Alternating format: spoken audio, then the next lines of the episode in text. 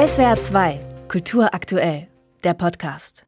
Eine ungewöhnliche Ausstellung beschäftigt uns jetzt in SWR 2 am Morgen. Eine Kunstausstellung mit Kunstwerken von Menschen, die berühmt sind, prominent, aber eher nicht für ihre Kunst, sondern als Sportlerin, als Politiker, als Musiker oder Schauspielerin.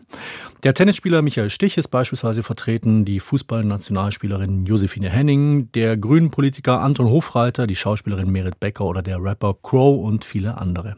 Beyond Fame heißt die Ausstellung die morgen im NRW-Forum in Düsseldorf eröffnet. Kuratiert hat die Ausstellung Alain Bieber, der künstlerische Leiter des NRW-Forum. Herr Bieber, wenn man sich die Liste da äh, anschaut der Menschen, die da mit Werken vertreten sind in der Ausstellung, ist man doch sehr überrascht in vielen Fällen. Seit wann malen die eigentlich alle oder machen Kunst? Ja, das ist sehr unterschiedlich. Also es gibt zum Beispiel angesprochen Michael Stich, der schon seit über zehn Jahren malt, der wirklich mit einer großen Ernsthaftigkeit das Ganze betreibt, auch ein paar Semester Kunstgeschichte studiert hat, seit Jahren auch Kunst sammelt und irgendwann gedacht hat, das mache ich jetzt selbst und dann eher so im stillen Kämmerlein äh, in seinem Studio sich eingerichtet hat und auch erst im letzten Jahr sein öffentliches Outing hatte und zum ersten Mal Bilder gezeigt hat. Was war die Idee dahinter, Kunst von Prominenten, ich sage es doch mal, nicht Künstlern oder Künstlern auszustellen oder eben von Menschen, die eben für ihre Kunst nicht bekannt sind? Also wir im NRW-Forum Düsseldorf und natürlich auch in Düsseldorf leben ja natürlich immer nach ein bisschen nach dem Beuys erweiterten Kunstbegriff. Jeder Mensch ist eine Künstlerin und wir haben uns dieses Phänomen jetzt schon seit wirklich ein paar Jahren angeschaut und es ist schon immer sehr interessant zu sehen, wer alles auch Kunst macht. Es gibt zahlreiche Kandidatinnen, würde ich sagen, da ist es eher so ein Marketing-Gag, also auch so ein Ed Sheeran hat mal ein Action-Painting gemacht oder Britney Spears hat mal im Bikini so ein paar Blumenbilder gemalt, Effenberg hat plötzlich im, im Möbelhaus in Hamburg Blumen ausgestellt, aber wir haben wirklich Menschen ausgesucht, die das mit der großen Ernsthaftigkeit betreiben, seit vielen Jahren auch schon und wollten auch so ein paar Überraschungen präsentieren. Also es gibt so ein paar Prominente, die man schon öfters mal gesehen hat, aber wir zeigen viele, wie zum Beispiel jetzt Tim Bensko hat zum Beispiel noch nie seine Kunst öffentlich präsentiert. Wie haben Sie da ausgewählt? Nach welchen Kriterien haben Sie eingeladen zur Ausstellung? Also wir hätten die Ausstellung, also die Ausstellung ist auf 1200 Quadratmeter konzipiert. Das ist quasi die Größe unseres Hauses. Wir hätten noch, glaube ich, eine viel, viel größere Ausstellung machen können. Das heißt, wir haben natürlich nur einen begrenzten Platz. Da mussten wir auswählen. Wir wollten eine große Diversität eigentlich haben aus verschiedenen Genres, also eben auch Politikerinnen zeigen, auch Musikerinnen, auch Sportlerinnen. Wir wollten unterschiedliche Altersgenres haben, also von Isis Maria, die jetzt die äh, Tochter von Wolfgang Niedecken als äh, Model und die in den 20ern ist, oder Peter Dorothy, der schon ein bisschen älter ist, äh, zeigen. Aber natürlich sollte die Kunst auch immer überzeugen. Also es sind unterschiedliche Stile, Zeichnung, Skulptur, Malerei, also ein großes, buntes Spektrum. Und trotzdem gibt es jetzt möglicherweise einen Grund, warum Michael Stich eben als Tennisspieler bekannt ist und nicht als Fotograf oder Anton Hofreiter als Politiker und nicht als Maler. Also was zeichnet diese Werke Werke dann aus als Kunstwerke über den Punkt hinaus, dass sie von Prominenten geschaffen worden sind? Oder anders gefragt, was erzählt die Ausstellung möglicherweise auch über den Mechanismus, wann und nach welchen Kriterien Kunst ausgestellt wird?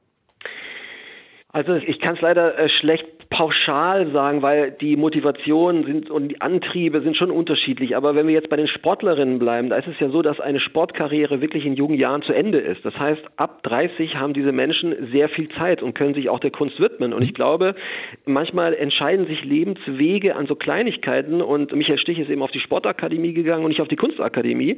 Und jetzt ist er wirklich mit so einer großen Leidenschaft dabei, mhm. dass ich mir gut vorstellen kann, dass er in 20, 30 Jahren als Künstler bekannter ist, als er als Sportler ist. Beyond Fame heißt die Ausstellung. Gibt es äh, durch die Kunstwerke möglicherweise auch äh, also etwas, das wir zu sehen bekommen von diesen Personen jenseits des Ruhms, das etwas erzählt auch über diese Personen? Ja, ich glaube, das ist wirklich bei allen Werken so, weil man natürlich bei diesen prominenten Menschen sofort irgendwelche Stereotype im Kopf hat, die so aufpoppen. Anton Hofreiter zum Beispiel kennt man mit seinem Baby auf dem Schoß, erzählt in letzter Zeit immer irgendwas über Panzer, aber dass er eigentlich sehr naive Blumenbilder malt und gelernter Botaniker ist und so begeistert bunte Blumenbilder malt, das wissen die wenigsten. Ja. Und das ist schon eine andere neue Facette dieser Menschen. Wie wichtig ist in den ausgestellten Werken selbst die Auseinandersetzung mit dem Ruhm? Gibt es da möglicherweise auch so etwas wie das Bedürfnis, äh, den eigenen Ruhm äh, entweder auszustellen oder andersrum zu dekonstruieren?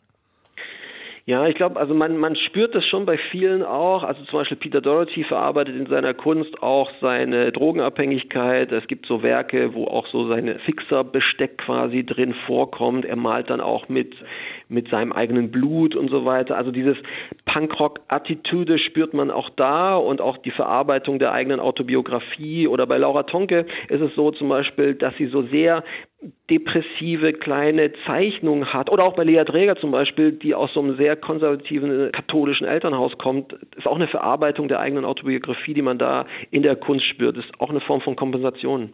Kommen wir zum Schluss noch auf ein kleines Ratespiel äh, zu sprechen, das Sie in der Ausstellung äh, versteckt haben quasi. In der Ausstellung kann nämlich auch mitgeraten werden, welche bekannte Person unter einem Pseudonym dort Werke ausstellt. Das Pseudonym Gedeon Schenkt. Äh, auf sozialen Netzwerken veröffentlichen Sie äh, schon regelmäßig Hinweise.